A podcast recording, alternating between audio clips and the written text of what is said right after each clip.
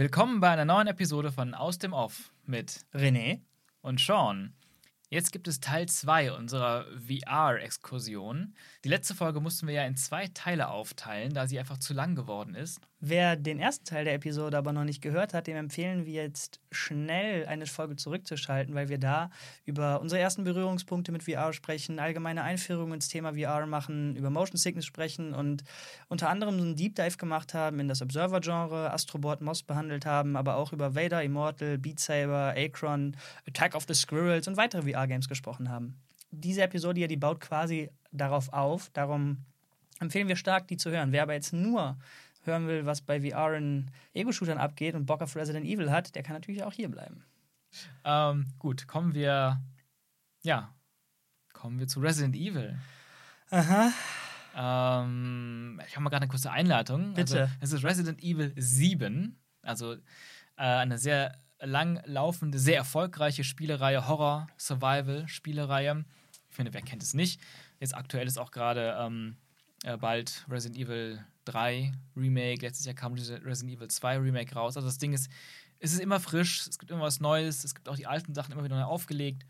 Also was interessant ist bei dem Spiel ist, es, es knüpft nicht so stark an die anderen Spiele an. Deswegen kann man es auch ganz gut als Neueinsteiger spielen, weil du hast, glaube ich, noch nie ein Resident Evil gespielt. Ich habe noch nie Resident Evil gespielt bis hier und ich weiß nicht, ob ich das nochmal mache.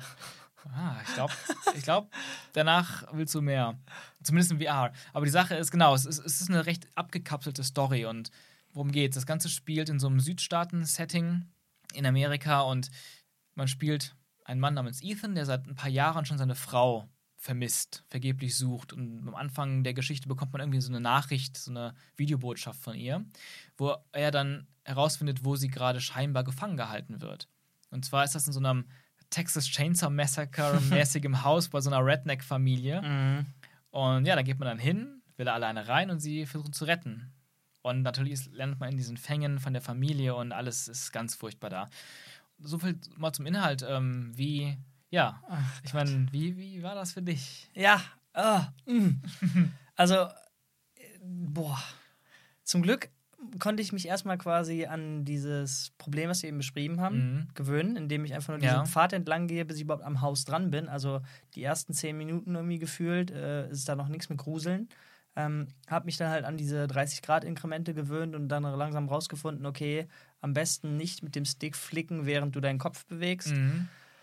Ja, und äh, ja, du kommst halt in den ersten Raum da rein und das ist äh, zugenagelte Fenster, alles ist verdreckt. Man, man hört halt auch dieses Summen der Fliegen in dem dreckigen alten Essen und das Krasse ist, du hast mir halt gesagt, ey, du spielst es auf jeden Fall mit Kopfhörern, auf jeden Mhm. Fall mit Kopfhörern. Man hört nämlich natürlich den Sound vom Fernseher, aber das Headset trackt ja deine Position im Raum und kann das eins zu eins auch an Sound übertragen. Sprich, Mhm.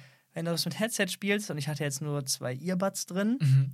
aber heiliger Biber, das haut noch mal einiges an Immersion und vor allem Grusel nachher raus.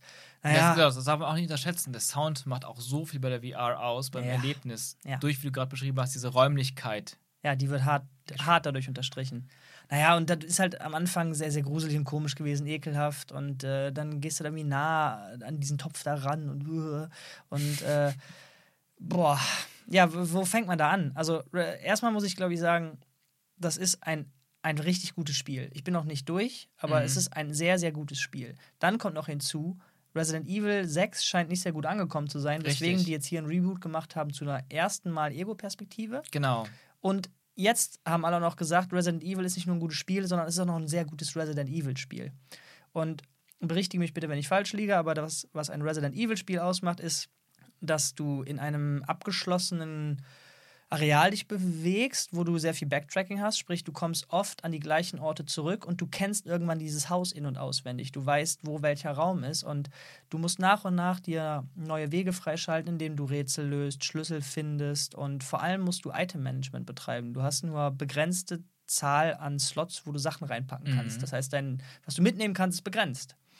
Und naja, dann sitzt du da und ich würde jetzt sehr gerne noch diese Munition mitnehmen. Ich habe keinen Platz mehr.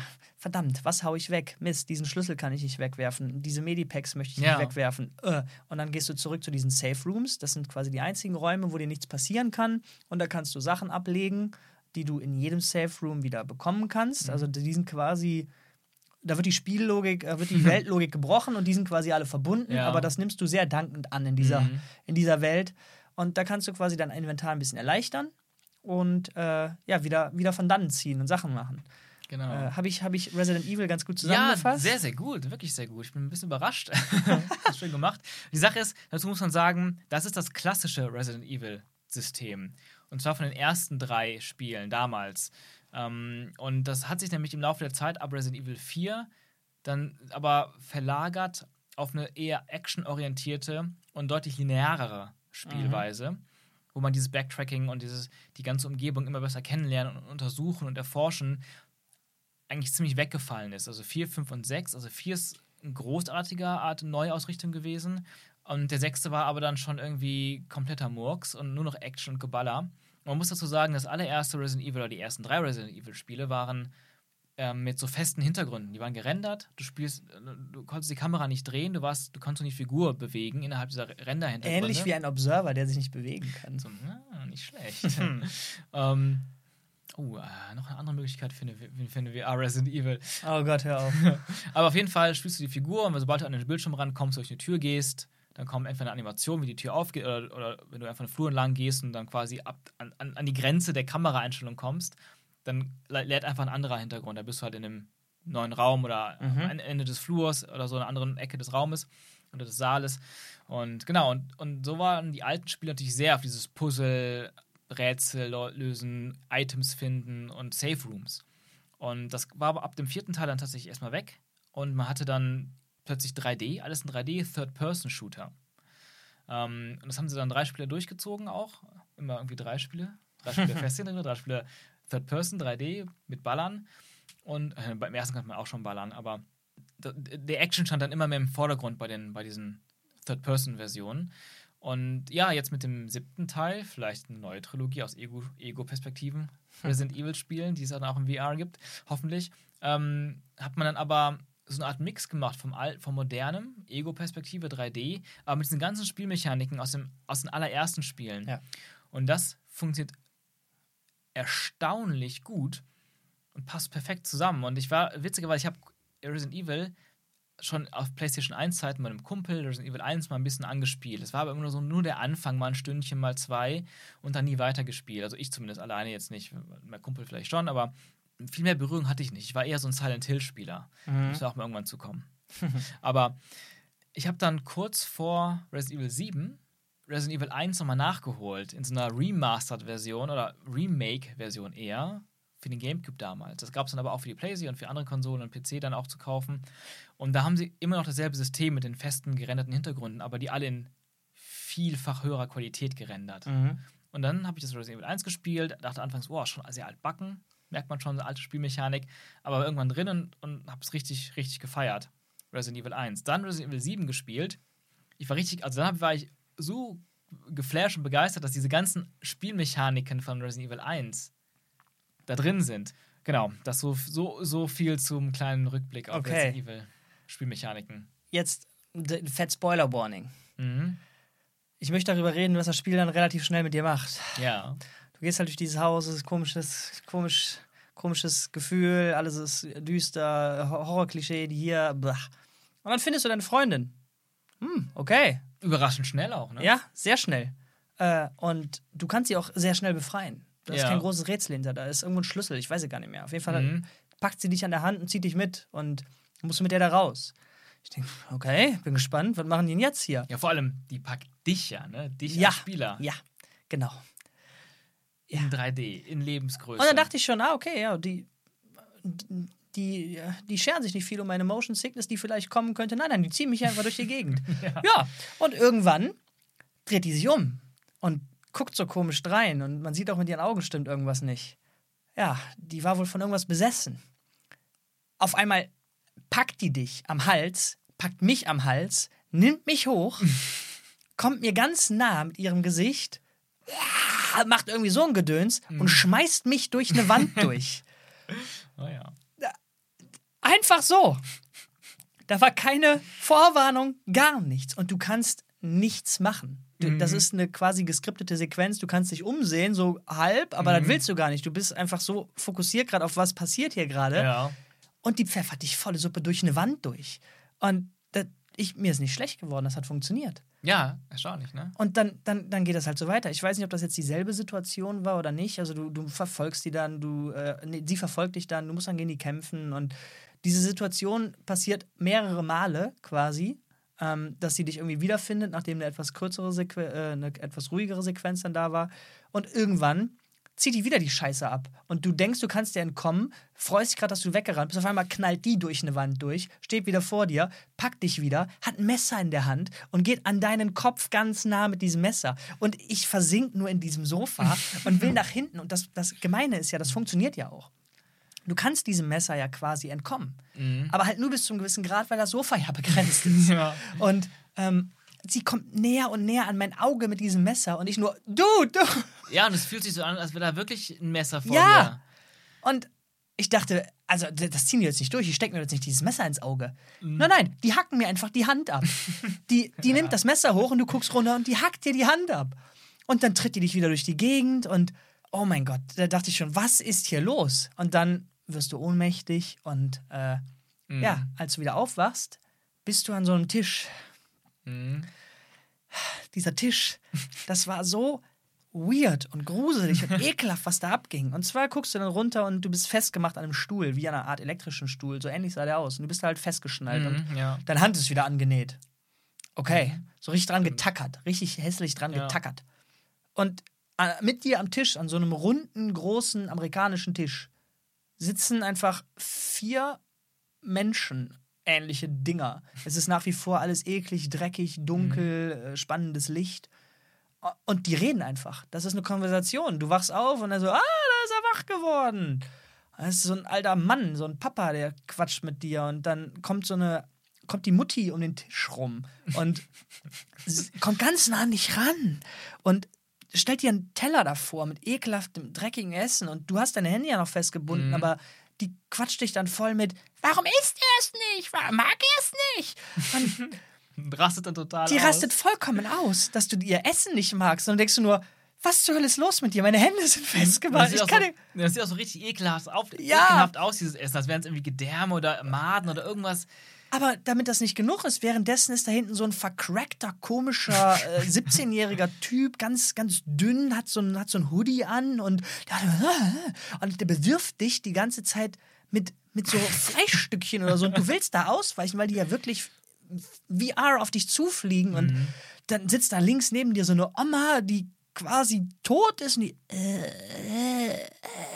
und die guckt so durch die Gegend. Heiliger Biber. Und dann geht da richtig Drama los. Der Vater schreit die Mutter an, weil die sich jetzt mal beruhigen soll. Und dann, dann, dann, wie war denn das? Dann haut der Sohn irgendwie ab und du, dann sitzt du da alleine mit der Oma. Mhm. Und du denkst, was passiert hier? Ja. Und das ist halt so eine, so eine wirklich so Texas Chainsaw Massacre-mäßige Szene mit so einer echt völlig schrägen Familie. Alles auch sehr düster und dreckig, die ganze Umgebung, Holzwände. Und die sind so. halt offensichtlich in irgendeiner Weise untot oder auf jeden Fall nicht mehr lebendig. Das sind keine normalen Menschen mehr. Mhm. Aber haben noch die gleichen Klamotten an. Du, die sind halt in ihrem eigenen Haus da und bla. Ja, so, also man sieht es erstmal augenscheinlich ja nicht. Die sehen ja noch aus wie Menschen, auch wenn die ziemlich abgewrackt aussehen. Okay, also für mich war eigentlich recht schnell klar, die, die sind nicht mehr ganz normal. Mhm. Okay, vielleicht war es auch falsch. Also ja, die haben jetzt noch nicht ganz klare Zombie, äh, Zombie-Merkmale irgendwie. Naja, auf jeden Fall bist du dann auf diesem Stuhl da und erst dann kannst du dich quasi loswackeln von diesem Stuhl. Mhm. Und dann fällst du mit dem ganzen Stuhl um und der Stuhl bricht und dann kannst du dich wieder frei bewegen. So. Aber im Laufe des Spiels laufen dir natürlich auch normale, klassische Zombies quasi über den Ja, Weg. be beziehungsweise also in Resident Evil waren es halt immer Zombies. Plus Ja. noch ein paar andere Mutationen und Monster, die eine Rolle gespielt haben. Aber hier ist man tatsächlich bei Resident Evil 7 irgendwie ganz weg von Zombies. Du hast eine andere Art von Monster Ja, genau. da. Was ich auch ganz erfrischend fand, muss ich sagen. Also, weil du wirst noch sehen, was dahinter steckt. Oh Gott, oh Gott. Ja, ich bin da noch nicht ganz durch. Auf jeden Fall sind das quasi generische Viecher, sag ich mal. Ja, gut. Also es sind Mhm. immer die gleichen. Davon kriegst du auch manchmal welche zu sehen, die musst du dann bekämpfen. Kannst du abschießen Genau. so. Aber die sind halt ein Witz gegen diese vercrackte, komische Drecksfamilie. Denn das sind halt wirklich Charakter. Und Mhm. die sind einfach durch ihre Präsenz, durch das, was die sagen, wie die drauf sind, wie die dich anfassen und so, sind die Mhm. so unglaublich gruselig. Ja, also musst du erwähnen, die sind halt auch deine Gegner. Die genau. verfolgen ja, dich. ja, genau, ja. Jagen die, ja, dich. die mögen dich nicht. die, die haben irgendwas vor mit dir. Ich weiß ja immer noch nicht was. Die hätten mich einfach umbringen können, aber nein, Mhm. die haben, die haben meine, meine Hand wieder dran genäht und ihre Ja. Gefangene, man weiß nicht, wo die jetzt ist. Also die, meine Freundin, die mich da fertig gemacht genau, hat, die Mia. äh, Mhm. keine Ahnung, wo die da jetzt gerade ist. So, die scheint auch nicht mit denen unter einer Decke zu stecken. Man weiß es nicht. Mhm. Naja, auf jeden Fall, als ich mich dann da losgemacht habe von diesem Stuhl, ja, will ich halt weg da. Und man traut sich gar nicht, sich zu bewegen, weil das alles so intensiv war. Mhm. Und der Ton ist natürlich auch dementsprechend irgendwie atmosphärisch und man hört die ganze Zeit Kram und dann dreht sich um und dann, ach, war das nur das Bodenquietschen von meinen eigenen Schritten, so, oh, okay. Ja, und dann gehe ich weg und dann komme ich wieder in den Raum rein, ist die Oma weg. ist die Oma weg? Warum ist die Oma weg? Wo ist So- die? Ja. Ja, du, du lachst da jetzt, aber das ist halt so ein immersiver Moment, dass ich dachte, okay, warte mal, wenn die jetzt weg ist, die sah nicht aus, als wenn die sich selber bewegen kann. Jemand hat die geschoben. Was ist hier los? Was ist hier los? Und dann hörst du irgendwann auch den, den Papa wieder. Und ich weiß gar nicht mehr, ob's, ob der die komplett die Klischees bedient hat und quasi einen Hammer oder so hinter sich hergezogen hat oder so. Auf jeden Fall, der hat eine Waffe in der Hand, Mhm. das weißt du, und der ruft die ganze Zeit nach dir und macht diese, diese creepy Sprüche. Naja, und das Layout dieses ersten Areals, sag ich mal, ist Ja. wirklich so relativ klassisch, so ein Kreis, sag ich mal. Also da ist eine Mhm. Küche, da ist da so ein Wohnzimmer, dann ist da ein Flur und so weiter und da kann man quasi im Kreis gehen. Genau. Und das macht er auch. Der geht auf einem klar vorgefertigten Pfad durch die Gegend. Und ich wollte vor ihm weglaufen und dachte, ich muss ja irgendwo hin. Ich habe ja keine Ahnung, was ich jetzt Mhm. Ja. tun soll. Ich habe keine Waffe, ich habe gar nichts. Und dann laufe ich in eine Sackgasse rein. Nämlich da, wo es zur Garage geht. Genau, die Treppe runter Ja, zur Garage. Die ist aber noch Treppe- verschlossen, genau. Die ist noch verschlossen. Und mir ist relativ schnell klar geworden, okay, du kannst hier nichts machen. So, das Game sagt dir mit seinem Leveldesign klar, okay, du brauchst hier was, was du jetzt nicht hast. Du Mhm. musst später wiederkommen, du hast eine mentale Notiz gemacht und mhm. dann drehst du dich um, willst du diese kleine Babytreppe hoch und da ist der Typ da. und äh, ab dann bin ich nur noch mit wirklich hastisch mich um die Ecke blickend, also mein Körper, ich physisch, habe mich nach vorne ge Mhm. und immer so um die Ecken gelinst und geguckt, ob da jemand ist, so meinen Kopf quasi rausgestreckt, damit ich schnell zurück könnte. ja. Und ich höre ihn ja, das 3D, der 3D, der 3D-Sound ist so gut, dass ich weiß, wo der Typ ist. Mhm. Aber ich traue ich trau dem Braten nicht so. Mhm. Ich warte quasi, bis es zu spät ist, wie so ein, wie so ein, Reh, äh, wie, wie so, wie so ein Reh. Und ich denke, okay, ich, bring's jetzt, ich muss jetzt irgendwie bringen. Will loslaufen und dann sehe ich ihn um die Ecke kommen. Ich drehe mich sofort um mit diesem rechts, rechts, rechts, rechts, Stick, Ja. Stick, 30 Grad, 30 Grad, 30 Grad und laufe wieder vorwärts in meine süße kleine Sackgasse rein. Und der Typ kommt langsam hierauf zu und ich so, oh mein Gott, versteck mich hinter so einem Reifen und gucke wirklich. Also ich habe mich aufgesetzt und habe so da drüber gelinst und dann ist der nah und ich habe mich sofort wieder klein gemacht und guck wieder um die Ecke, guck wieder um die Ecke. Und das habe ich bestimmt, also ich will nicht übertreiben, acht Minuten lang habe ich in diesem Raum Mhm. da abgehangen und quasi auf den perfekten Moment gewartet, um da rauszugehen. Ja. Und das Game ist halt die ganze Zeit auch so gestaltet, dass du durch irgendwas durchgucken kannst, dass du Mhm. dich verstecken willst, wo irgendwie so Bretter sind, die nicht ganz perfekt übereinander liegen, Ja, so ja. genagelte. Und dann, dann sitzt du da und du, du guckst die ganze Zeit irgendwie so durch. Ja, und das, das ist ja das Erstaunliche, ne? Das sind, das sind Bewegungen und, und Blicke und, und Blickwinkel, die du mit dem Controller, weil du es einfach nur in, auf dem TV zockst, ohne Brille, gar nicht machen kannst. Also mit Äh, den. Sticks kannst du, diese, kannst du diese Bewegung gar nicht machen, diese Bewegungen, diese Blicke. Wenn man gerade, was du gerade erwähnt hast, durch, durch so Lücken zwischen Ja. Brettern guckst und dann so den Kopf ein bisschen verschiebst und da genau Perspektive was zu sehen. Und du hast ja auch diese Tiefe hinter dem Ja. Loch zwischen den Brettern oder der Lücke, hast du ja eine Tiefe, die nach hinten in den Raum reingeht. Also das gibt dem Ganzen eine ganz andere Dimension, die natürlich jetzt hier als erstes großes VR-Game ähm, noch nicht völlig ausgenutzt wurde, mit Potenzial, aber in, auch, auch in Zukunft natürlich noch viel Potenzial bietet, noch viel mehr ins Gameplay mit eingebaut zu werden, diese unmöglichen Ja, Blickwinkel. das, was wir eben die ganze Zeit gesagt haben, wie, wie der Controller eingebunden ist in die ganzen anderen Spiele, Mhm. das ist hier quasi nicht der Fall. Also du zielst äh, relativ klassisch. Mit dem linken Trigger musst du den Modus quasi aktivieren, dass du jetzt die Waffe hochhältst und zi- zielst. Aber das reine Zielen passiert nicht mit dem rechten Stick, sondern das machst du mit deinem, mit deinem Blick. Mhm. Was du, glaube ich, gut fandst, aber ich, ich fand das recht unintuitiv, dass, äh, dass ich, dass mein, da, mein Blickwinkel das Fadenkreuz darstellt. Ja. Das fand ich schwer. Ich fand es echt nicht easy. Und trotzdem muss ich aber da mit dem rechten Trigger abdrücken, um zu schießen. Das war äh, irgendwie verrückt. Also, Ja, ich fand das irgendwie, ich konnte damit besser zielen, weil ich finde es generell mit dem Controller gar nicht mal so leicht zu zielen. So mit der Maus zum Beispiel am PC, Ego-Shooter kann, fand ich deutlich leichter und intuitiver zu zielen. Mit, dem, mit, dem, äh, mit den Joysticks Mit den Sticks vom Controller finde ich das ein bisschen Nee, schwieriger. das meinte ich nicht, aber ich hätte jetzt erwartet, dass ich, auch wenn ich jetzt keinen Motion Controller oder diese, diesen, diesen Gewehr-Controller habe, Ja. hätte ich jetzt erwartet, dass ich den, dass ich meinen mein Controller wie bei Astrobot oder so halt hochhalten Ah, kann. zum Und dass Schießen, ich zum das, Zielen. dass ich meinen Controller als Zieleinheit verwende. ich glaube, das wäre aber relativ ungenau gewesen. Das wäre nicht so sauber. Okay, ja Mhm. stimmt, bei Astrobot brauchtest du nicht diese Präzision. Genau, genau. Also Naja. Das Präziseste ist halt der Helm. Okay, ja, ha, habe ich irgendwie hingekriegt. Aber das Spiel spielt halt, sobald du dann auch wirklich dich wehren kannst, endlich mal. Mhm. Äh, sei es gegen diese, ja, diese, diese Zombie-Ersatzviecher irgendwie Ja. oder halt gegen die echten Charaktere da. Molded. Mhm. Ja. Äh, hast du immer noch dieses Resident Evil-Element, dass du dich an vielen Stellen halt hilflos fühlst? Also wenn so Ja, ein Zombie. beziehungsweise, das ist eigentlich eher ein neues Element sogar. Also es gibt, es gab es schon vereinzelt in den alten Spielen, dass es immer so einen Gegner gab, den man nicht töten kann, von dem man nur wegrennen kann. Aber das ist eben so ein bisschen auch so ein, so ein Element jetzt bei dem Resident Evil 7, dass, dass du Gegner hast, die dich jagen, gegen die du nichts ausrichten kannst. Gerade am Anfang, wo du jetzt gerade erzählt hast. ja, du kannst, du musst ähm, kannst du hast ja nicht mehr eine. Waffe, du hast ja gar keine Waffe. Du kannst nur weglaufen oder dich verstecken. Das ist so ein bisschen so ein System, was auch in Spielen wie Amnesia, The Dark Descent oder Alien Isolation sind so wirklich in Angstspielen da genutzt wird. Du bist hilflos, du kannst den Gegner nicht einfach abknallen und das macht es gerade in VR so unglaublich gruselig. Das meinte ich aber nicht. Ich meinte eine Form von Hilflosigkeit, dass wenn es jetzt in einem, in einem Gefecht dazu kommt, dass der Zombie oder so zu nah ist und dich anfällt, Mhm. du kannst nur sehr undynamisch weggehen, sage ich mal. Ja. Ähm, wenn du deine Waffe erhoben hast, bist du halt sehr langsam.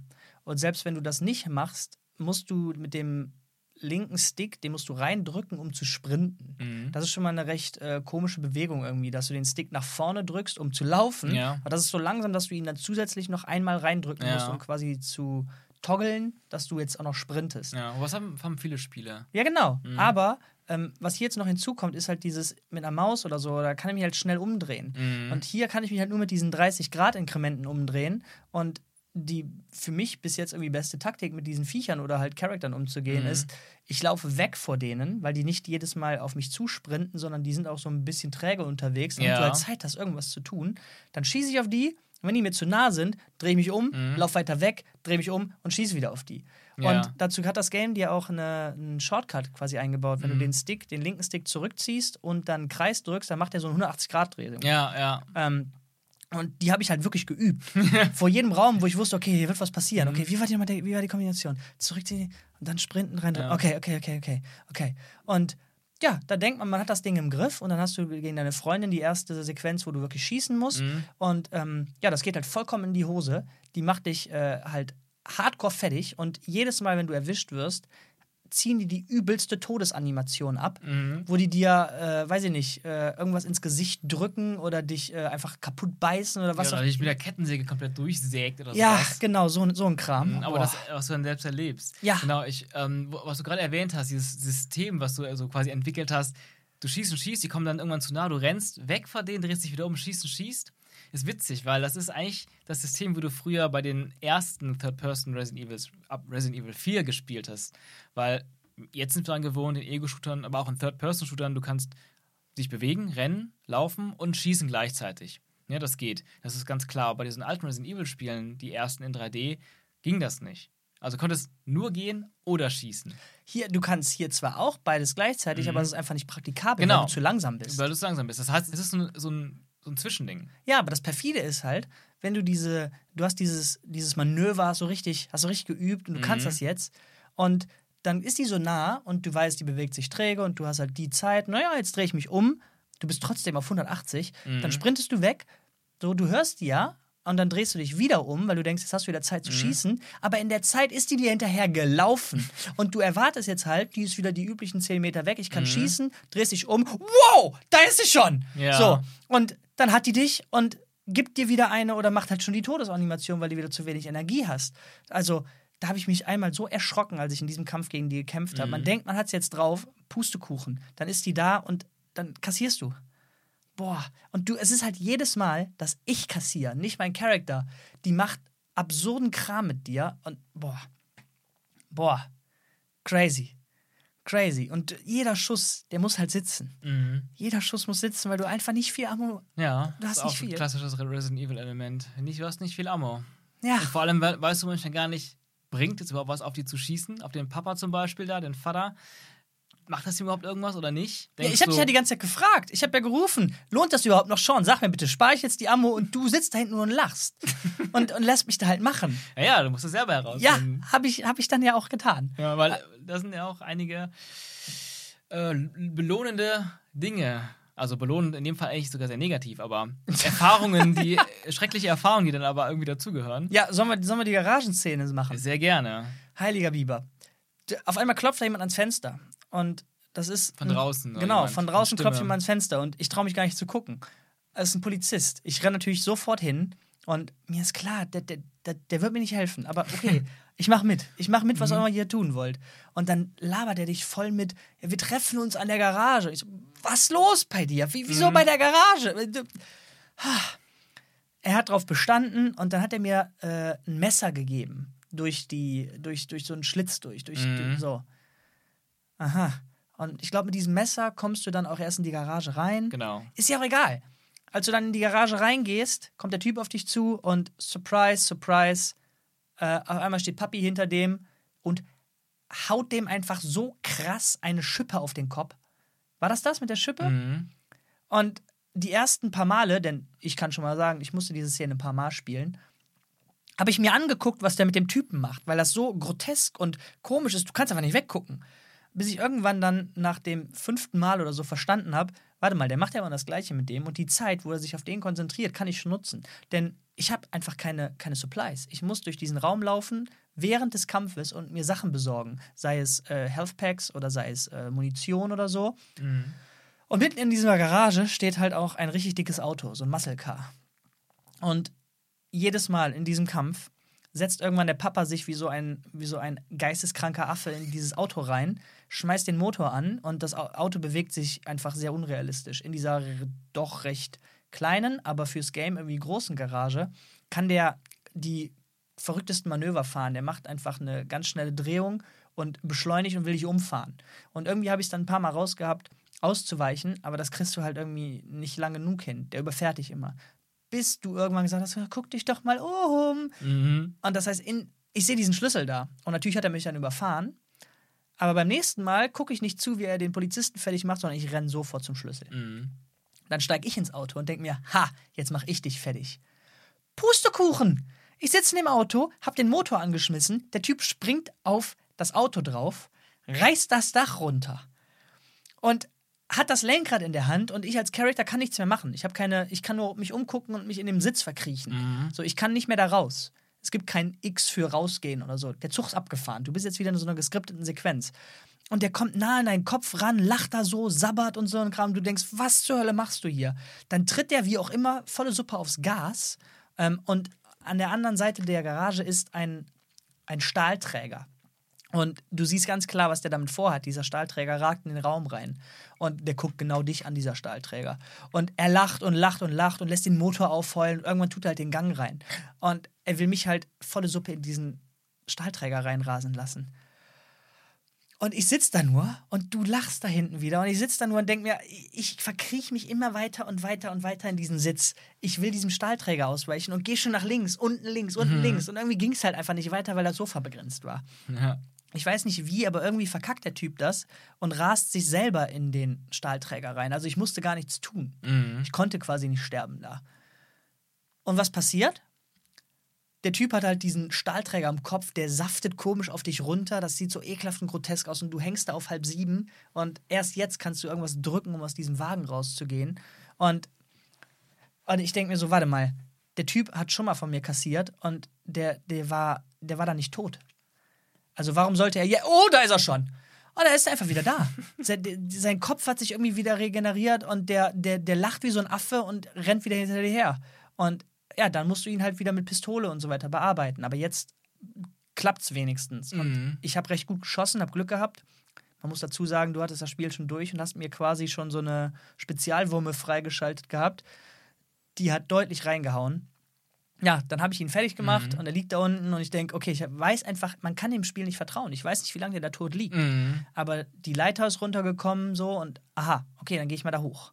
Schnell weg, schnell weg hier. Und man muss sich das so vorstellen, du gehst diese Leiter hoch und dann ist da, äh, der Boden ist so ein Gitterboden. Das heißt, du kannst mhm. durch den Boden durchgucken. Und dann musst du relativ schnell irgendwie so eine Form von Rätsel machen, Schlüssel rein. Keine Ahnung mehr, ich weiß mhm. es nicht mehr. Ähm, denn während ich das gemacht habe, habe ich die ganze Zeit wie so ein Paranoider mich wieder wirklich physisch umgedreht und nach unten geschaut. Diese, diese Tiefe hat sich halt durch diese 3D-Vision wirklich tief angefühlt und mhm. ich konnte ja durch den Gitterboden durchgucken. Und der Typ lag da halt in so einer Blutlache, die größer wurde und ich habe die ganze Zeit geguckt, was ich hier machen muss und dann runtergucken, gucken, ob der noch da ist. Mhm. Oder ob ich jetzt hier irgendwas anderes machen muss und mich schnell beeilen muss oder ob ich einfach wieder, wieder weglaufe und darauf scheiße, was ich hier gerade mache.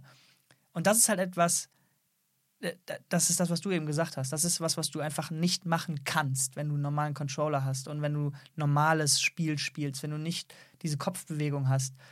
Dieses Paranoide da, die Immersion, Hammer. Einfach nur Hammer. Mhm. Und ja, dann geht das Spiel halt weiter. Aber ja. ich will nicht wissen, wie du dieses Spiel dann irgendwie auch mal alleine dann durchgespielt ja. hast. Also erstmal danke für diese sehr lebhafte ja. äh, Nacherzählung von dem Erlebten. Also man merkt, wie intensiv das für dich war. Und, ja. und, und das liegt auch vor allem an dieser VR, diesem VR-Erlebnis. Ja, ne? auf also, jeden Fall. Weil das kann man sich vielleicht auch immer noch nicht richtig vorstellen, wenn man das jetzt nur hört, ohne das mal selber ausprobiert zu haben.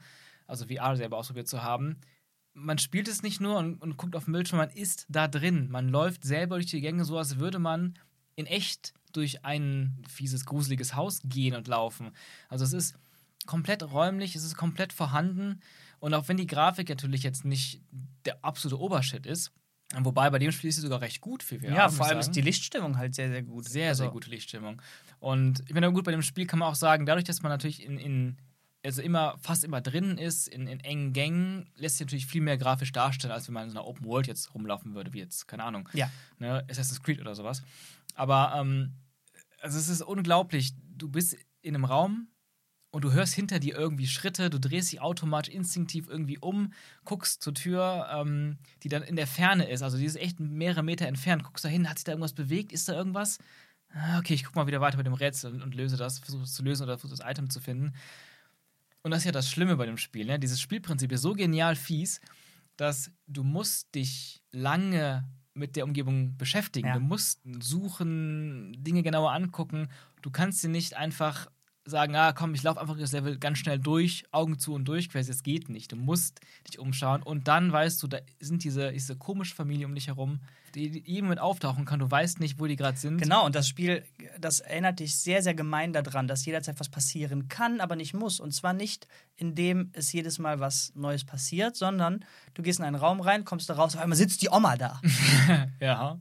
Du denkst, ich bin safe in so einem Safe Room, bist du auch, mhm. aber als ich da rausgehe, sitzt auf einmal die Oma mitten auf dem Flur okay, das kann halt auch nächstes Mal nicht die Oma sein, sondern irgendwas anderes. Das mhm. heißt, jedes Mal, wenn du an einen Ort kommst, an dem du schon warst, weißt du nicht, ob alles so ist wie vorher. Ja, das oder stimmt. ob irgendwas anders ist. Mhm. Ich meine, es ist ja auch mal so, so, eine Sache bei solchen Spielen, wo du die Umgebung immer Schritt für Schritt weiter erkundest und die Umgebung besser kennenlernst durch Backtracking und weil jetzt mal hast du einen Schlüssel gefunden, wo eine Tür aufgeht, die vorher nicht aufging und Shortcuts aufmachst, so ein bisschen dieses Metroidvania-mäßige System. Ähm, Gerade bei einem Gruselspiel ist es bei mir zumindest so, die Orte, die du schon gut kennst, die sind weniger gruselig als die Orte, die jetzt plötzlich neu sind. Wenn du in ein neues Areal ja. kommst, dann ja, ja, erstmal, oh shit, was erwartet mich? Oh Gott, das sieht schon alles so schrecklich aus. Jetzt sind da plötzlich dieses, hängt da immer dieser komische Schleim rum und was kommt jetzt? Aber wie du sagst, das Spiel schafft es, das ist auch sehr gut, eine tolle, tolle Art von Leveldesign und Spielmechanik, dich daran zu erinnern, auch in den vertrauten Orten mhm. kann immer wieder was Neues passieren. Du hast gerade eben was sehr Interessantes gesagt und zwar, ähm, dass man, dass er wirklich in dem Moment, wo man diese VR-Brille aufhat, ganz anders wahrnimmt. Und da habe ich ein ganz tolles Beispiel zu. Und zwar habe ich mhm. ja, nachdem ich das gespielt habe, die erste Session bei dir, habe ich jedem, jedem, der mir über den Weg gelaufen ist, selbst wenn es eine Ampel war, gefühlt, habe ich gesagt, wie geil VR ist und wie geil VR in Resident Evil benutzt wurde und wie intensiv das Spiel ist und so weiter und so fort. Ähm, und ja, da habe ich halt so viele Leute mit angetriggert. Äh, wir sind letztens mhm. äh, mit ein paar Leuten hier aufgekreuzt und du hast quasi vielen Leuten dann äh, eine Einführung in VR gegeben. Und, ähm, Dazu muss man sagen, das ist schon ein paar Wochen her, wenn ihr das hört. Ja. Das war noch bevor es äh, so schlimm wurde da draußen. Ach so, ja, wichtig, genau. Das ist, das ist ein paar Wochen her, ja. Mhm. Ähm, und zwar äh, war auch meine Freundin damit bei. Einen Abend sogar nur meine Freundin und die hat äh, dann auch einmal gespielt. Aber bis sie gespielt hat, war erstmal natürlich ich dran. Sie meinte, nee, mach du erstmal, ich, ich muss mir das erstmal angucken. Und man kann ja auf dem Bildschirm auf dem Fernsehbildschirm mitverfolgen, was ich tue. Und da ist es ja, wie du schon gesagt hast, schon sehr gruselig. Und da wollte mhm. sie dann irgendwann auch mal, meinte, ja, aber jetzt nichts, nichts da, wo es so ganz schlimm ist, sondern erstmal so, in dem Raum ist ja bestimmt okay. Okay, ich gebe ihr die Brille, wo sie eben meinte, denn das war ein Raum, wo ich mich, ja, ziemlich eingeschissen habe. So. Mhm. Es ist dunkel, man weiß, oh, ich kenne das Leveldesign, ich weiß, wie ihr irgendwie tickt, ich weiß, wie das Pacing von dem Spiel ist, wie lange schon was her ist. Mhm. Oh mein Gott, hier wird gleich was passieren. Dann gehst du in diesen Raum rein und da hinten ist eine Badewanne und die Badewanne ist so leicht angeleuchtet und du weißt, oh mein Gott, irgendwas ist in dieser Badewanne.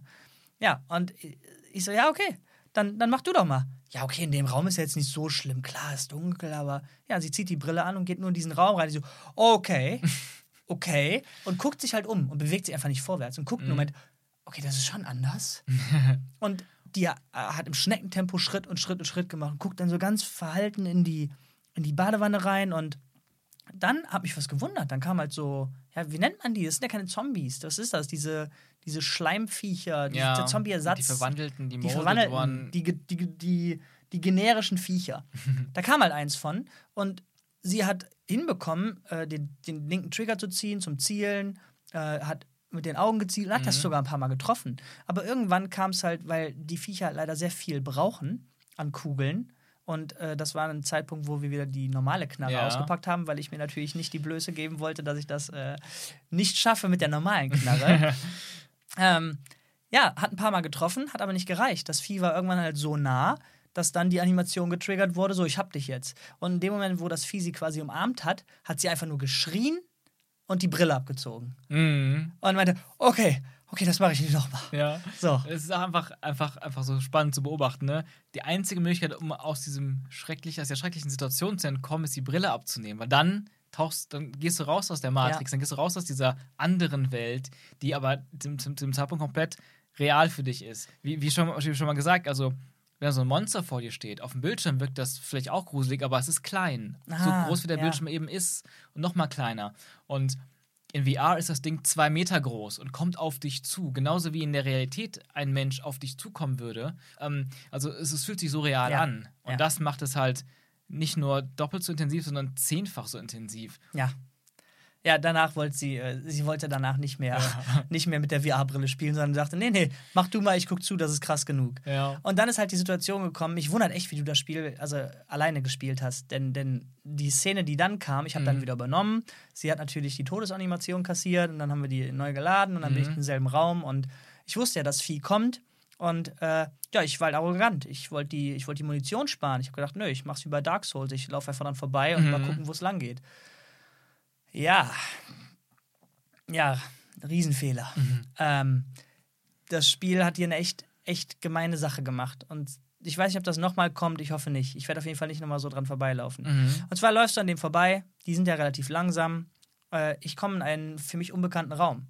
Und äh, laufe weiter. Und das ist ein Raum, so ein Heizungsraum, der auch so ein bisschen verschachtelt ist. So ja, Labyrinth ähnlich. Ja, ja. Und es gibt halt quasi mehrere Routen von Raumanfang bis Raumende.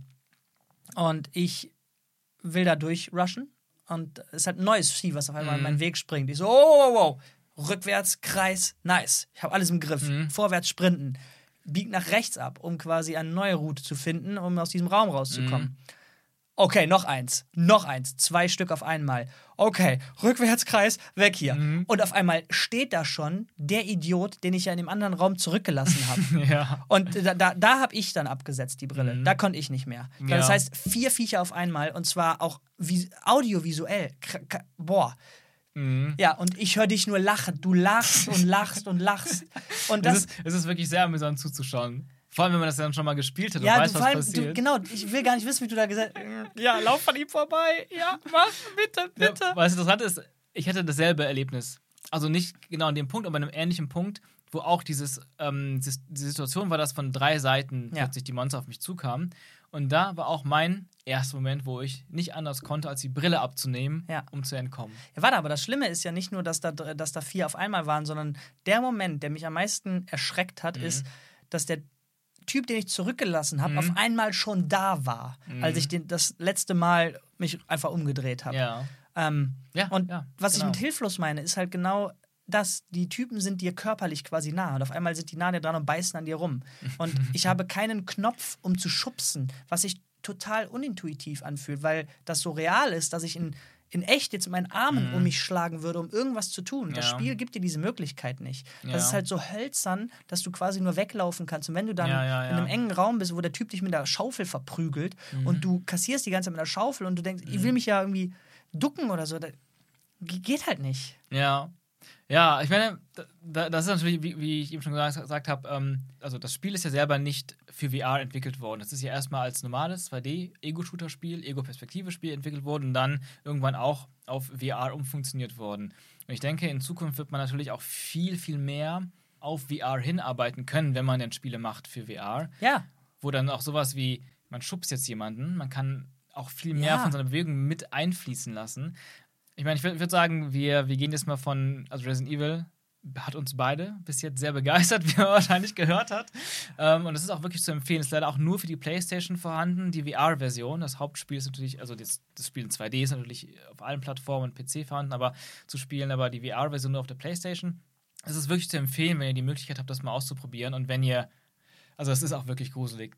Ich habe noch nie so was Gruseliges erlebt. Ähm, ja, und dann sind wir eigentlich auch schon wieder bei einem Problem, würde ich mal sagen, von VR. Resident Evil 7 ist ein Ausnahmespiel. Und es gibt leider sehr, sehr wenige Spiele dieser Art in VR. Ähm, die meisten Spiele, die wir gespielt haben und die man so sieht, sind eben eher so kleine Spiele, Minigames, Partyspiele oder einfach eher kurze Spiele. Und die sind in den seltensten Fällen zu vergleichen mit einem sogenannten AAA-Game, wie eben ein Resident Evil-Spiel. Astrobot ist es auch kein AAA-Game. Obwohl das doch sehr lang ist, eigentlich sogar einen sehr großen Umfang hat. Aber auch das wird man nicht neben Resident Evil oder God of War oder weiß nicht, Call of Duty oder all diese großen, teuren Spiele stellen. Und das fehlt. Das fehlt bei VR aktuell noch. Der Spielesupport ist bis jetzt noch nicht so groß. Es gibt noch recht wenige Must-Have-Spiele. Wir haben ein paar, würde ich mal sagen, genannt, die auf jeden Fall zu den Must-Haves gehören und die uns auch beeindruckt haben. Ähm, aber auch für VRs Zukunft muss da einiges noch passieren in der Hinsicht. Auf der einen Seite muss die Technik sich weiterentwickeln, zugänglicher werden, günstiger werden, aber es muss natürlich auch Spielesupport kommen. Natürlich hängt beides, sind beides Dinge, die voneinander abhängen sich beides gegenseitig auch begünstigen. Ja, und jetzt hat VR ja ein, ein Zugpferd im Laden stehen, das unter Umständen VR sehr, sehr, sehr weit pushen könnte, um eben dann diesen AAA-Support äh, endlich mal ja, mitzubringen, nämlich äh, ein weiteres Half-Life-Spiel. Man glaubt es gar nicht, aber Oh ja. wenn diese Episode hier rauskommt, wird Half-Life Alex äh, schon zu spielen sein. Davon kann man, glaube ich, jetzt einfach mal ausgehen. Ähm, möchtest du wieder eine deiner schönen Einleitungen in, in Ähm. dieses äh, lang, lang, lang ersehnte Lebenszeichen aus dem Half-Life-Universum Äh, machen? ich, will, ich will es gar nicht so lang halten. Ich meine, die meisten haben wahrscheinlich schon von Half-Life gehört und das auch gespielt. Half-Life 1 war damals revolutionär. Half-Life 2 war seinerzeit auch wieder revolutionär. Ähm, Half-Life 2 vor allem wegen seiner ganzen Physik. Nicht nur Spielereien, sondern auch Integration von Physik, von einer Physik-Engine ins Gameplay, ins Rätseln. Man hat natürlich immer, also ich habe immer dann gedacht, wenn eines Tages ein neuer Half-Life-Teil rauskommt, ein Half-Life 3, was bis jetzt immer noch nicht der Fall ist, muss es eine ähnliche Gameplay-Revolution geben. Ja. Und ja, ich glaube, das haben wir jetzt passenderweise mit VR bekommen, mit nicht einem echten Half-Life 3, sondern einem Spin-off. Ähm, Eine Prequel, wenn man so will. ein Prequel zu Half-Life 2. Mal ganz kurz zusammengefasst, Half-Life 1 war, also es ist ein Ego-Shooter, die vor allem deswegen interessant waren, weil die gesamte Story aus der Ego-Perspektive erzählt wurde auch. Also es gab keine Schnitte, keine Zwischensequenzen, man bekommt alles mit als die Person, die man spielt, die, Gor also Gordon Freeman. Vor allem, man kann, man, man kann sich die ganze Zeit bewegen, was die Immersion halt sehr hoch gehalten hat. Also man kann sich entscheiden, an die Wand zu gucken, während eine relativ wichtige, sag ich mal, nicht Cutscene, sondern ein, ein, ein Moment passiert. Eine Storysequenz Genau, eine ja. geskriptete Sequenz, wo sich Charaktere unterhalten oder irgendwas passiert, kannst du dich entscheiden, wegzusehen, was halt mir persönlich damals ein hohes Gefühl an Immersion gegeben hat. Ja, das hat mich auch damals sehr, sehr beeindruckt, das weiß ich noch genau. Und ja, Half-Life 1, die Story zusammengefasst, ähm, wissenschaftliche Einrichtungen geheim, irgendwo in der Wüste teils, zum großen Teil unter der Erde. Wissenschaftler forschen an einer Portaltechnologie.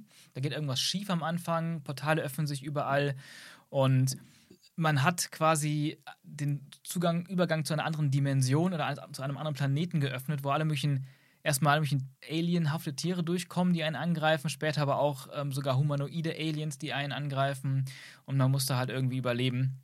Und das Ganze ist interessanterweise eine, das ist inspiriert von einer Kurzgeschichte von Stephen King, Der Oh. Nebel, wurde auch als Film von Frank Darabont verfilmt, Der Nebel, sehr interessant. Natürlich ganz anderes Setting, aber die Grundidee ist dieselbe. Und Half-Life 2 spielt dann einige Jahre danach, wann kam denn Half-Life 2 raus? 2004. 2004, auch schon lange her. Ja. Ähm, Half-Life 1 irgendwann in den 90ern, ne? 97 oder sowas? Ähm, 98? 98, glaube ich, aber das müsste ich prüfen. Ähm, Half-Life 2, es gab wohl ein, eine große Invasion aus dieser anderen Dimension von den Combine, die innerhalb von, war das ein Sieben-Minuten-Krieg oder ein Sieben-Stunden-Krieg, irgendwie innerhalb von kürzester Zeit die ganze Welt erobert haben. Ich glaube, Amerika ist komplett zerstört und irgendwie, das Setting von Half-Life 2 ist in Osteuropa angesiedelt. Man ist in so einer, in einer Stadt, City 17, die wie eine Diktatur, wie ein totalitärer Staat überwacht wird von dieser neuen äh, Eroberer-Spezies, die Combine, die eine Technologie haben, die teilweise biomechanisch, teilweise organisch, teilweise technisch ist. Ja, man ist Teil, man schließt sich einer Widerstandsbewegung an. Also Gordon Freeman wieder, in der auch Alex dabei ist, die Tochter eines Wissenschaftlers, der auch in den Vorfall von Half-Life 1 verwickelt war. Und mit dieser Nebenfigur Alex spielt man jetzt in Half-Life Alex, dem neuen VR-Ableger von Half-Life. Ja, das äh, spielt fünf Jahre, glaube ich, bevor äh, Half-Life 2 losgeht, wo Alex dann 19 ist. Okay. Ähm, und ja, äh, das, das groß Spannende an diesem Spiel ist halt, wie du eben schon gesagt hast, es sind ja seit Jahren schon Gerüchte äh, um dieses berühmte Meme im Umlauf, dass Valve einfach keinen dritten Teil rausbringt. Ich meine, nach Half-Life 2 haben sie noch episodisch weitergemacht und Episode 1 und 2 rausgebracht, ähm, was quasi in Länge drei Episoden sein sollte, was dann den Umfang von Half-Life 2 nochmal hätte. Und sie haben halt auch Episode 3 noch nicht rausgebracht und die war schon sehr weit ähm, produziert. Da gibt es die verrücktesten Backstories.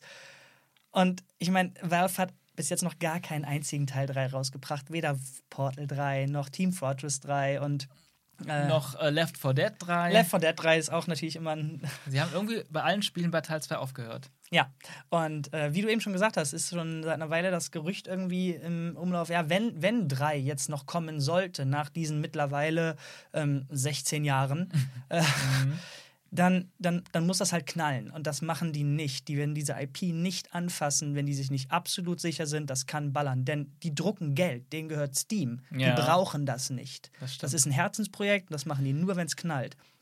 Und wie du schon sagtest, Physik war die große Revolution in Half-Life 2, das hat es vorher noch nicht gegeben, dass du sehr viele Gegenstände aufnehmen konntest, äh, dass die Gravity Gun diese wirklich auch schießen konnte und so weiter und da auch noch Rätsel mitgespickt wurden.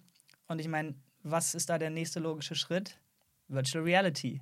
Und äh, ja, genau, das haben sie gemacht. Und zwar haben sie das gemacht, was Apple ganz gut kann, nämlich Software und Hardware miteinander kombiniert und haben ihre eigene Virtual Reality Brille, Die Steam, nee, die Index VR. die Valve Index, die Valve Index. Mhm, Valve Index. Ähm, und das Spannende an der ist, äh, dass die natürlich, was die Brille angeht, die hat sehr gutes Tracking, die hat äh, eine sehr gute Auflösung, ist da einfach äh, top-notch. Aber das wirklich Herausragende an diesem Valve Index-System sind die Controller, die Motion Controller. Die hast du nämlich nicht wie bei äh, den, äh, den, der Konkurrenz, sage ich mal, äh, in der Hand. Also du hältst sie nicht mit der Hand fest wie eine, sag ich mal, Taschenlampe oder so Mhm. oder ein Controller. Du musst den nicht festhalten, sondern du kannst den äh, die an deine Hände dran kletten quasi. Das Ah, heißt, ja. du kannst alle Finger weg vom Controller nehmen, um trotzdem noch das Tracking aktiv haben, weil du deine Hände noch bewegen kannst und deine, die Controller immer noch mit den Händen verbunden sind. Mhm. Und der Clou ist jetzt, dass äh, da kapazitive Sensoren drauf sind, dass wenn du die Finger schließt und den Controller berührst, weiß der, welcher Finger berührt hat. Und die haben in dieses Gameplay eine neue Form von Immersion eingebaut und nutzen wirklich wunderschön Virtual Reality, weil du nämlich alles, nahezu alles, wirklich greifen kannst und musst. Es ist nicht so, dass du zum Beispiel, ich meine, da werden wir jetzt noch später mehr drauf eingehen, aber jetzt mal ein kleines, schnelles Beispiel.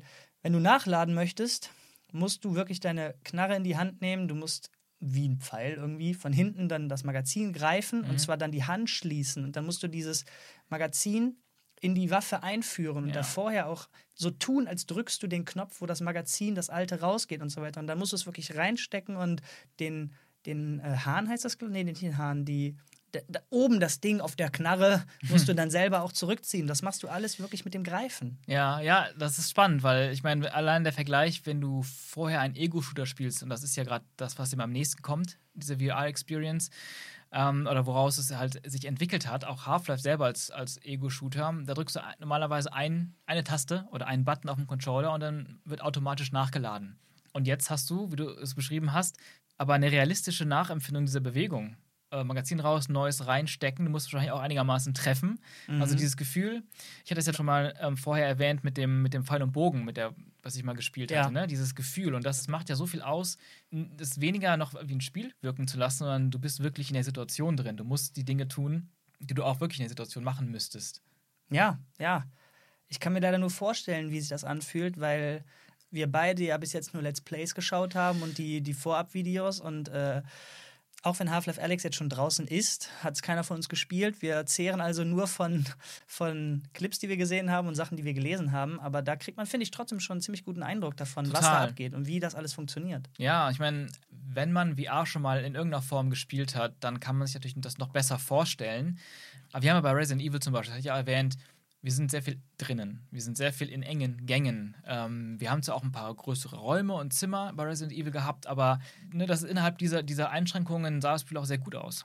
Aber jetzt bei, bei Half-Life Alyx, du hast die Aussicht über eine ganze Stadt, wenn du auf dem Dach stehst, du siehst im Hintergrund diese riesige Combine-Zitadelle, Oh, die da ja. aufgebaut wird. Also das ist halt ähm, zumindest wenn man sich Videos anguckt, sieht das atemberaubend groß aus. Dann laufen diese riesigen Strider an dir vorbei oder über, dich Über dir, hinweg.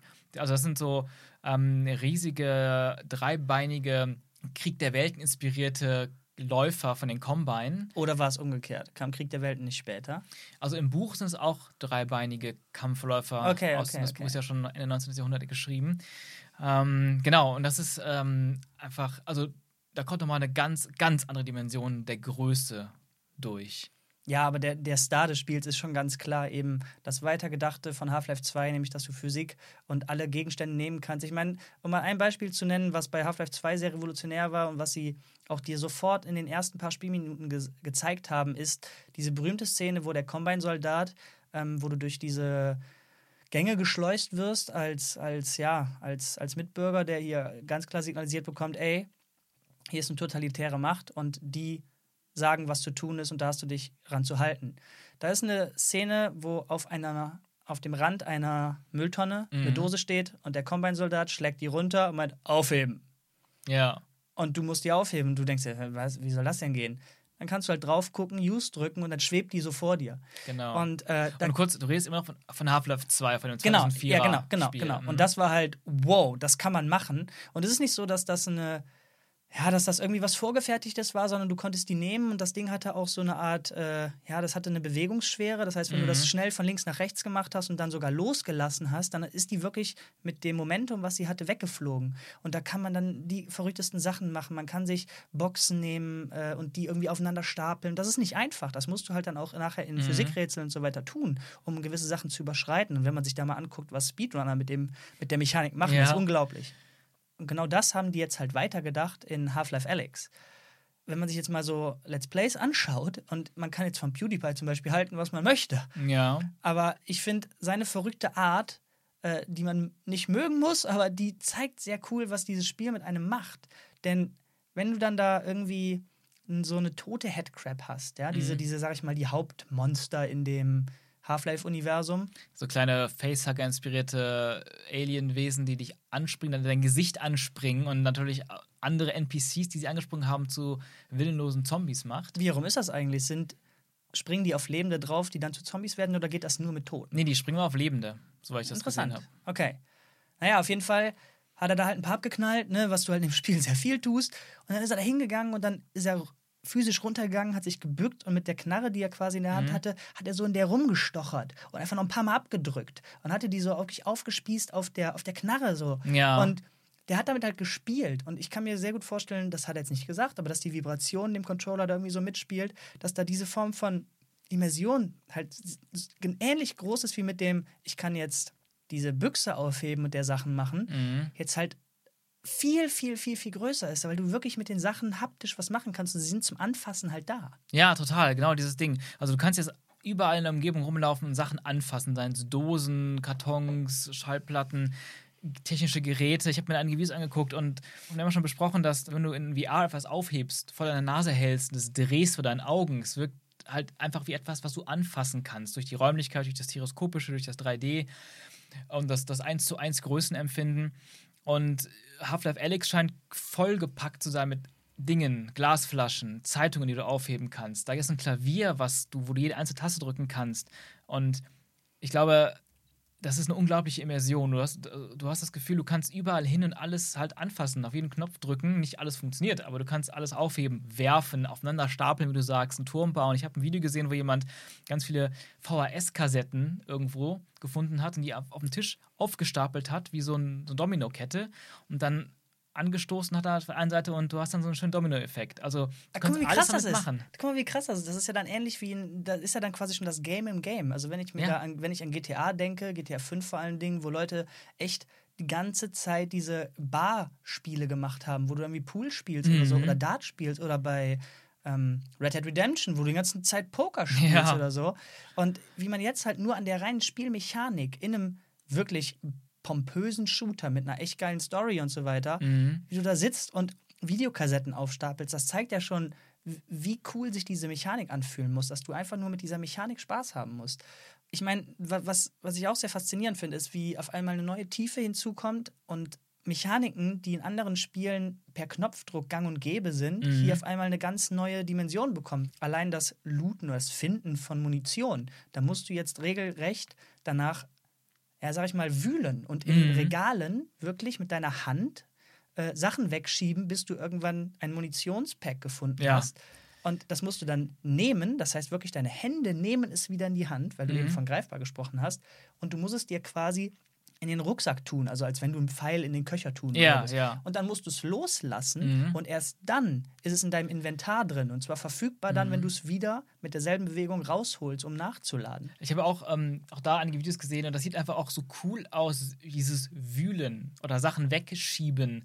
Also, ich will es unbedingt spielen. Ich, das, das macht richtig so, so haptisch schon, so richtig Lust, da reinzugehen und was anzufassen. Ähm, auch eine Sache, die ich gesehen habe, die ich auch interessant fand, da hat sich Alex, also die Figur, die man spielt, hat sich irgendwo, ich glaube, in einer, in einer Eisenbahn oder so oder in einem Waggon versteckt und da war eine Glasscheibe. Also viele Glasscheiben natürlich. Ja, ja. Und da ist ein Gegner draußen auf der anderen Seite, ein bisschen entfernt und dann hat der Spieler mit der Pistole gegen die Scheibe gehauen und die kaputt gemacht. Und dann Ja. hast du da aber auch schon relativ realistisch in der Physik so einzelne, also da, die Glasscheibe ist nur so halb durchstoßen.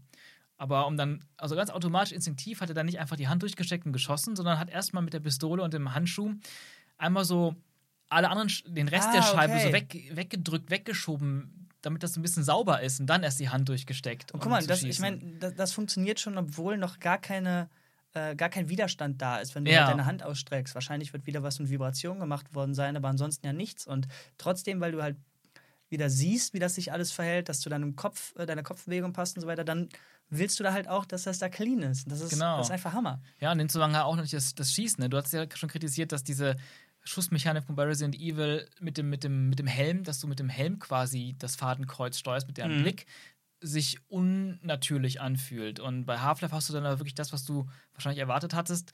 Du hast mit diesem Move-Controller die Pistole auch dann quasi in der Hand und zielst damit, unabhängig von deiner Blickrichtung. Das heißt, du musst, auch das habe ich gesehen in Videos, dass dann Leute ganz in instinktiv, um besser zu zielen, dann das eine Auge zukneifen und über die Mm. Waffe hinweg gucken, über die Kimme, oder wie nennt sich das, Kimme und Korn Ja, Chemikorn, ja. ähm, um dann genauer zu zielen. Weil du dann nicht wie bei einem normalen Spiel einfach die ganze, also als Ego-Shooter 2D, ne, die, die mit der Maus oder mit dem Controller die ganze Kamera hin und her drehst und immer in der Mitte den, den, ähm, Mhm. das Fadenkreuz hast, sondern das sind unabhängige Situationen. Man, man duckt sich hinter eine Kiste wirklich selbst, man guckt um die Ecke, hält seine Hand dann da um die Ecke, guckt über die Waffe, um genauer zu zielen. Also das ist ja ein ganz anderes Spielgefühl. Ja, aber das, also da muss man fairerweise sagen, das machen ja auch schon wie andere VR-Titel, ne? Also Mhm. äh, dann stellenweise sogar extra dafür gebaute Controller in der Hand hast, damit du das Gefühl hast, du hast ein Gewehr in der Hand, sodass du den gleichen Effekt hast. Du zielst mit der Waffe und dein Blick kann was anderes tun. Ja, stimmt, stimmt. Ähm,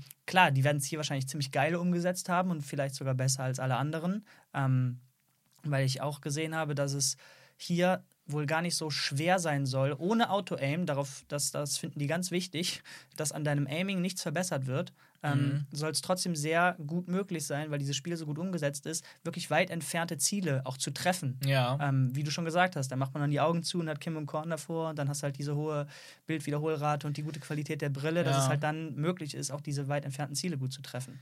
Genau, also da muss man natürlich auch sagen, also gerade was weit entfernte Sachen angeht, ist natürlich VR sehr begrenzt, allein auch schon durch die niedrige Auflösung von den meisten Brillen. Und natürlich wird die auch mit jedem Jahr besser, wenn neue Brillen rauskommen. Und ich weiß gerade nicht, wie, wie hoch die Auflösung ist, der Index, der Steam-Index-Brille. Aber wahrscheinlich ist das eine von den höchsten Auflösungen, die es gibt, was eben auch wichtig ist, um Sachen in der Distanz zu sehen. Und der andere Punkt natürlich ist das gute Tracking. Also, wenn die Move-Controller nicht gut getrackt sind, dann kannst du natürlich auch deutlich, deutlich schlechter damit zielen, wenn du deine Waffe in der Hand Mhm. hältst. Das ist schon auch sehr wichtig, dass diese beiden Faktoren da eine sehr hohe Qualität haben. Ja, ein weiteres Ding, was ich auch sehr entzückend fand, äh, das hat man natürlich auch, wenn man sich, wenn man nach Videos von Half-Life Alyx guckt, findet man das auch sehr schnell. Es gibt dann auch so, ähm, ja, so Filzstifte, mit denen du auf, auf, auf einer Glasscheibe oder auf einer Wand malen und zeichnen und schreiben kannst. Und das geht auch wohl super genau. Und ja, da entstehen auch die tollsten Kunstwerke, weil du einfach innerhalb dieses VR-Raums alles anmalen kannst. Aber was man auch noch erwähnen muss, nur dass das auch ähm, klar rüberkommt, das ist wie Resident Evil ist auch Half-Life Alyx ein Spiel, wo du frei rumlaufen kannst. Du bist nicht an festen Positionen, du bist nicht auf einem vorgefertigten, vorgefertigten Schienen und lässt dich vom Spiel ziehen, sondern du hast ähm, die kompletten Bewegungsfreiraum. Du kannst mit dem linken Stick rumlaufen, mit dem rechten Stick kannst du dich zusätzlich umdrehen als Figur. Aber wenn das einem zu ähm, wegen der Motion Sickness zu fordern ist, auch mit diesen Sprüngen, diesen Steps, wie bei Resident Evil, dass man so im gewissen ähm, Winkel hinspringt. Aber du kannst auch, wenn das jetzt alles immer noch zu anstrengend ist, Ja. kannst du dich auch mit so einer Teleportfunktion bewegen, dass du immer an einem festen Punkt bist und mit einem gewissen Button und ich glaube deiner Blickrichtung oder vielleicht, nee, mit dem Controller auch Ich wieder, glaube auch mit dem Controller. ähm, dann siehst also zwei Füße, die dann irgendwo in der Umgebung sind. Ja, also quasi so, so hologrammartig. Ne? Mhm. Also kannst du die, vor allem finde ich auch spannend, du kannst die Richtungen, die die Füße gleich gucken werden, schon Ah, steuern. das Das, heißt, wenn natürlich du nice. dein, deine Hand bewegst, kannst du quasi geradeaus gucken und deine Hand dann aber so drehen, dass du irgendwie 10 Meter weiter, aber schon nach links guckend stehst. Sodass, wenn du das dann machst, brauchst du deinen Kopf nicht drehen, du guckst schon die richtige Richtung für die Leute, die da echt Probleme mit haben. Ja, das also da, da bietet das Spiel wirklich alle, alle Möglichkeiten, wie man sich bewegen kann. Und das ist. Das, ist aber auch toll. wichtig, weil dieses Spiel nur in Virtual Reality spielbar ist. Also das ganze Spielkonzept ist darauf ausgelegt, was Fluch und Segen zugleich ist. Weil, Ja. weil jetzt natürlich für die, die sich leisten können, die sich leisten möchten, die kein Problem mit Motion Sickness haben, natürlich das perfekte Erlebnis ist, weil alles darauf abgezielt Mhm. ist. Jedes kleinste Detail ist darauf gebaut worden. Ja. Zum Nachteil aber für alle die, die jetzt einfach wieder was von Half-Life haben wollen und es sich nicht leisten können wollen, ja, die, die sind dann halt ja. leider erstmal außen vor, so wie wir jetzt. Ja, ist richtig. Also ich meine, es ist, man muss dazu sagen, es ist nicht exklusiv für die Steam VR. Ich meine, das ist auch mit der Oculus spielbar. Genau, die Oculus äh, Rift hat, hat Controller, beziehungsweise man kann ja sowieso Brillen und Controller relativ gut mischen. Also wenn Ah, man jetzt okay. nämlich eine, eine, weiß ich nicht, sogar eine Oculus Quest, die man ja mittlerweile an den Rechner anschließen kann, äh, könnte man jetzt nur mit den Steam VR-Controllern, also den Valve Index-Controllern, Ja. könnte man äh, einfach hinzukaufen und nur die benutzen. Ah, okay, das ist natürlich das kann man cool. kombinieren. Also wenn Das ist jetzt spannend. Weiß nicht, wie viel die alleine kosten, das kann ich nicht sagen. Also, das ist natürlich das wichtigere Upgrade. Wenn man sich jetzt entscheidet, kaufe ich mir die Brille oder die Controller, glaube ich auf jeden Fall die Controller. Vorausgesetzt, man hat natürlich schon eine, eine Brille. Ja, das stimmt wohl. Also ich meine, die, die Steam VR fängt dann, glaube ich, auch mit allem drum und dran bis auf immer locker über 1000 Euro, ne? Ja. Und das ist natürlich schon eine große Hürde. Und vor allem haben, darf man nicht vergessen, man hat da noch nicht einen Rechner drin. Ne? Also, du Mhm. brauchst natürlich ordentlich Hardware, um dieses Spiel in einer, sag ich mal, annehmbaren Qualität auch zu spielen. Denn Ja. je schlechter die Performance ist, desto höher ist die Wahrscheinlichkeit, dass du Motion Sickness bekommst. Ja, dass es überhaupt irgendwie spielbar ist. Ähm, apropos Qualität, ähm, was ich auch faszinierend finde bei dem Spiel, das ist ähnlich wie bei Resident Evil, dass es von der Grafik her sehr fotorealistisch auch ist. Und das in Kombination mit der ganzen Räumlichkeit und den ganzen Gegenständen, die da rumstehen, das ist, glaube ich, also ich glaube, es ist unglaublich faszinierend da drin zu stecken in dieser Welt. Und dann hast du ja auch eine Welt, die dieses totalitäre System, Science-Fiction-mäßig, überall lauert Bedrohung. Du musst dich immer wieder umgucken, da fliegen Drohnen rum, die einen beobachten können. Du musst dich verstecken und all das ist natürlich in VR um ein Vielfaches intensiver. Und auch im Vergleich zu Resident Evil 7, Resident Evil 7 ist ja auch eigentlich fast durchgehend in dunkler Umgebung. Alles ist sehr düster. Bei Half-Life, zumindest soweit ich es gesehen habe, jetzt von Videos, ist das ja auch super hell. Das ist natürlich mhm. auch angenehm. Äh, ich denke mal auch deutlich angenehmer dann als Resident Evil. Und Resident Evil 7 ist eben, wie wir schon gesagt haben, es ist ja als 2D-Spiel entwickelt, mit einem VR-Update in der Entwicklung dazu ja. quasi parallel. Aber es ist auch so, dass es ein 2D-Spielbar ist. Aber dadurch hast du natürlich nicht diese ganzen Gegenstände um dich herum, die du aufheben kannst. Ich kann mir vorstellen, dass wenn man so ein Spiel wie Half-Life Alyx mal gespielt hat, vor allem auch durch, die komplette Experience, ja, bist du verwöhnt, ja. Ja, das ist man verwöhnt. Dann ist es schwer zurückzugehen zu einem anderen VR-Spiel, wo du eben nicht alles anfassen, alles aufheben kannst. Ja, wahrscheinlich. Wahrscheinlich. ähm, du hast eben was Wichtiges gesagt. Und zwar, äh, dass dieses ganze die ganze Größe, die man da merkt, mhm. die ist ja bewusst bei vielen VR-Games nicht der Fall. Ja. Weil eben die Performance ein Problem ist. Und hier haben wir jetzt, glaube ich, wieder Glück, dass Valve einfach aus dem Game keinen Profit ziehen muss. Wer weiß, wie lange die daran schon entwickeln. Mhm. Und wahrscheinlich haben die unglaublich lange daran gehangen, eben mit der Performance, die man halt heute aus dem Rechner ziehen kann. Und man muss ja auch trotzdem so ein bisschen für ältere Generationen spielbar gemacht werden, dass man da halt das rausholt, was die da rausholen konnten, eben mit dieser Weitsicht und so weiter. Und da finde ich ganz spannend, wie so ein paar Let's Player, die ich da geschaut habe, die ganz genau untersuchen, so, also versuchen, jeden Fehler zu finden und, ja. und die Mechaniken okay. irgendwie ausbaldowern und halt gucken. Da sind halt echt schon viele Texturen oder sagen wir mal Gräser zum Beispiel, ja.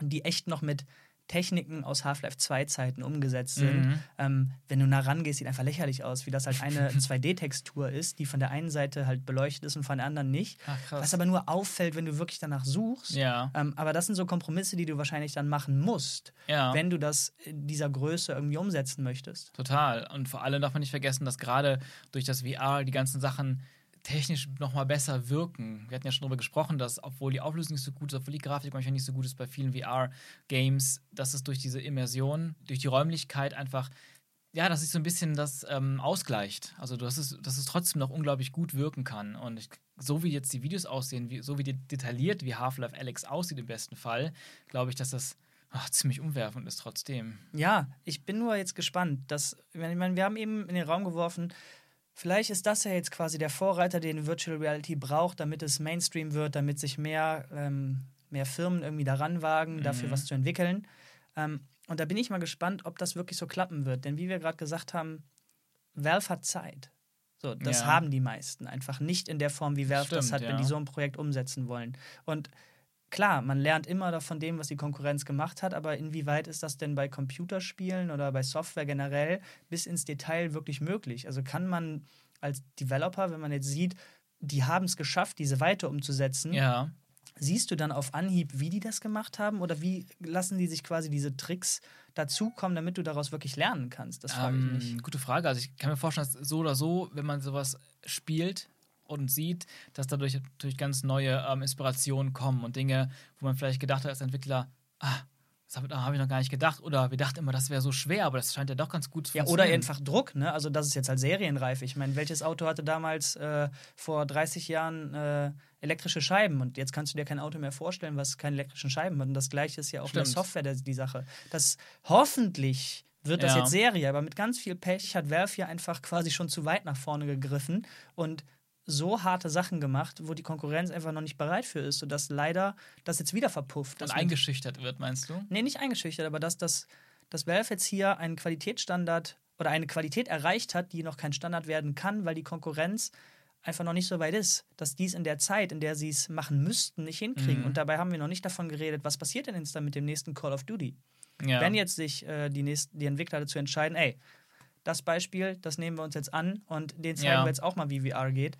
Die haben einfach nicht den Luxus, dass die sagen können, nö, wir machen es nur in Virtual Reality, das geht nicht. Und kannst ja. du dann überhaupt diese Qualität erreichen, wenn du halt die ganze Zeit beides machen musst? Denn ich meine, Alex ist, wie gesagt, darauf ausgelegt mhm. und jedes einzelne Physikrätsel ist darauf ausgelegt. Wie willst du es dann machen, wenn du Call of Duty machst? Gut, Call of Duty hat keine Rätsel, aber du weißt, was ich meine. Machst ja, du das dann quasi zweimal? Eine Version, wo das Rätsel funktioniert mit äh, VR und eins, mhm. wo es ohne klappt? Das ist eine gute Frage. Ich denke mal, dass gerade jetzt, sagen wir mal, das ist noch eine Übergangszeit, bis VR den Mainstream erreicht hat Und mit Mainstream erreicht man nicht gar nicht, dass es jetzt das ein, ein, ein und alles ist im Gaming, sondern dass es aber eine größere, deutlich größere äh, Zahl an Spielern erreicht als jetzt. Ich glaube, da, da gibt es verschiedenste Wege. Also Resident Evil 7 hat es ja so vorgemacht. Ein Spiel, was in 2D ganz normal entwickelt wurde, wo man dann einfach nachträglich noch in der Entwicklungszeit VR draus gebaut hat, was in beiden Fällen aber gut funktioniert. Klar, uns fehlen gewisse Dinge und es werden noch mehr Sachen fehlen, an die man dann gewöhnt sein wird durch solche, ja, sagen wir mal, äh, großen Innovationen wie Half-Life Alyx. Aber so kann es, glaube ich, für die meisten am ehesten noch funktionieren. Dann verzichtet man eben auf gewisse VR-Spielereien. Und dann ist natürlich die Sache, ich glaube, da ist ein Vorteil oder kann ein Vorteil sein, die Ex Exklusivität. Also, wenn man wirklich was pushen will und dann holt man alles raus. Und wenn zum Beispiel jetzt sagt, Sony oder Microsoft würden jetzt investieren in eigene VR-Spiele, die exklusiv sind für VR, das sehen wir bei Sony zumindest aktuell, dann kommen da auch eher Innovationen und komplexere Ideen, wie zum Beispiel bei Astrobot, ähm, bei raus, weil die eben dann auch das Budget und die Zeit haben. Ja, aber dann sind, wir wieder bei, dann sind wir wieder bei Sachen, die jetzt relativ klein sind und eben nicht so ja. groß wie Alex. Wobei Alex ja auch nur in Anführungsstrichen 10 bis 15 Stunden Spielzeit hat. Ja. Ähm, aber hast du nicht irgendwie Angst, dass es jetzt sein könnte, eben weil die so hart vorgeprescht sind, dass es sein kann, dass dieser Ansturm auch jetzt wieder verpufft, dass jetzt alle sagen, boah, das ist ja richtig, richtig, richtig geil, bitte macht mehr, oh, die Konkurrenz kann nicht mehr machen und irgendwie hast du es dann auch wieder vergessen?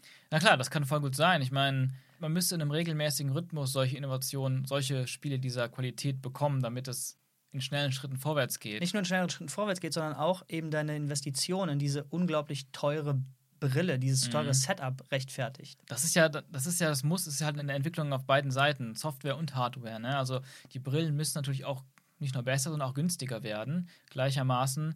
Und Software kann natürlich, man investiert mehr in Software, wenn mehr Brillen verkauft sind, damit dann ein Absatzmarkt da ist, damit sich das überhaupt lohnt. Für viele, viele Studios wird sich das eben nicht lohnen, wie du sagst, solche großen Spiele anzupacken, wenn, wenn die Zahlen aktuell so sind, wie sie, wie sie ja eben sind. Ich meine, Half-Life zum Beispiel hat ja, oder diese Steam VR-Brille, Index VR, die Steam Index. Valve Index. Wenn du richtig oh sein Gott. willst, dann ist es die Valve Index. Die Valve Index hat sich ja scheinbar richtig gut auch wegen diesem Spiel verkauft. Die ist ja auch die ganze Zeit ausverkauft und ähm Warte mal, was heißt, hast du, hast du Zahlen? Also was heißt richtig gut? Ausverkauft heißt ja auch, wenn ich zehn von den Dingern gemacht habe und zehn sind weg, sind gut. die ausverkauft. Da ist was dran. Also aktuell sind die auf jeden Fall ausverkauft und dann haben sie letztens, glaube ich, nochmal eine neue Marge angeboten, die war auch sofort ausverkauft. Das Interesse ist schon da und ich habe auch Zahlen gelesen, dass wohl Half-Life Alex bei Steam in den Charts sehr weit oben war, fast vergleichbar mit Nicht-VR-Games. Also haben sehr viele oh, Leute gekauft oh, oh. auch.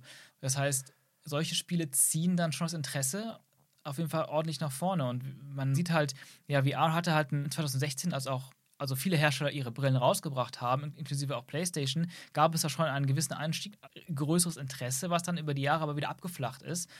Aber jetzt durch Half-Life zum Beispiel ist es wieder gestiegen. Die Zahlen, die Zahlen wieder gestiegen und auch ähm, Oculus Quest, diese eigenständig autark funktionierende Brille, die ja sehr viele Nachteile, hardwarebasierte Nachteile von VR übergeht hat sich auch wieder, hat auch wieder das Interesse ein bisschen gesteigert und die Zahlen wieder ein bisschen gesteigert, was die Brillenverkäufe anbelangt. Und ja, also sieht man, Hardware und Software, beides muss, ähm, das muss halt. Ja, das ist so ein bisschen so ein. Das, gan das, ganze Ding, das ganze Ding ist irgendwie so ein Henne-Ei-Ding. Ne? Also, wenn genug Leute da wären, die das kaufen würden, mhm. würden mehr Leute dafür produzieren. Leute kaufen aber nicht wenn nicht genug Produziertes da ist, was sie spielen können oder beziehungsweise die Sicherheit haben, dass da rein investiert wird. Also mhm. einer von beiden muss quasi in Vorleistung genau. Genau, und deswegen geht man aktuell wahrscheinlich die meisten Studios, gerade bei diesen ganzen vielen kleineren VR-Games, immer nur so kleine Steps, kleine Investitionen, damit die eben auch nicht viel, so, so viel verlieren, mhm. beziehungsweise einigermaßen schwarze Zahlen schreiben, weil die, weil die mögliche Käuferschaft nicht so hoch ist. Und deswegen braucht es immer wieder innovative Vorreiter, die einfach sagen, wir hauen das jetzt einfach mal raus. Deswegen bin ich da sehr dankbar, ähm, Valve, äh, dass die sowas wie Half-Life Alex einfach mal raushauen und nicht nur zeigen, wo es langgehen kann, ne, wo die Reise hingehen kann, sondern eben auch das Interesse jetzt wieder neu aufbauschen, weil da war lange Zeit eben nicht viel Interesse, neues Interesse da. Und ähm, ich meine, wenn man sich die Zahlen anguckt, es ist schwer überhaupt, also VR, verkaufte VR-Brillen, das ist ein Bruchteil im Vergleich zu Konsolen und natürlich im Vergleich zu PCs, also auf alle möglichen Plattformen, wo man drauf spielen kann. Wenn man allein PlayStation VR hat irgendwie über 5 Millionen Brillen verkauft. Das klingt erstmal viel. Und das ist auch im Vergleich zu allen anderen Brillen eine deutlich, deutlich höhere Zahl. Das heißt, alle anderen VR-Brillen haben deutlich weniger verkauft Aber selbst diese 5 Millionen von PlayStation sind im Vergleich zu den 110, 108, ich weiß nicht gerade, wie viele PlayStations verkauft sind. 108 Millionen. 108 Millionen, ja, relativ überschaubar. Ja.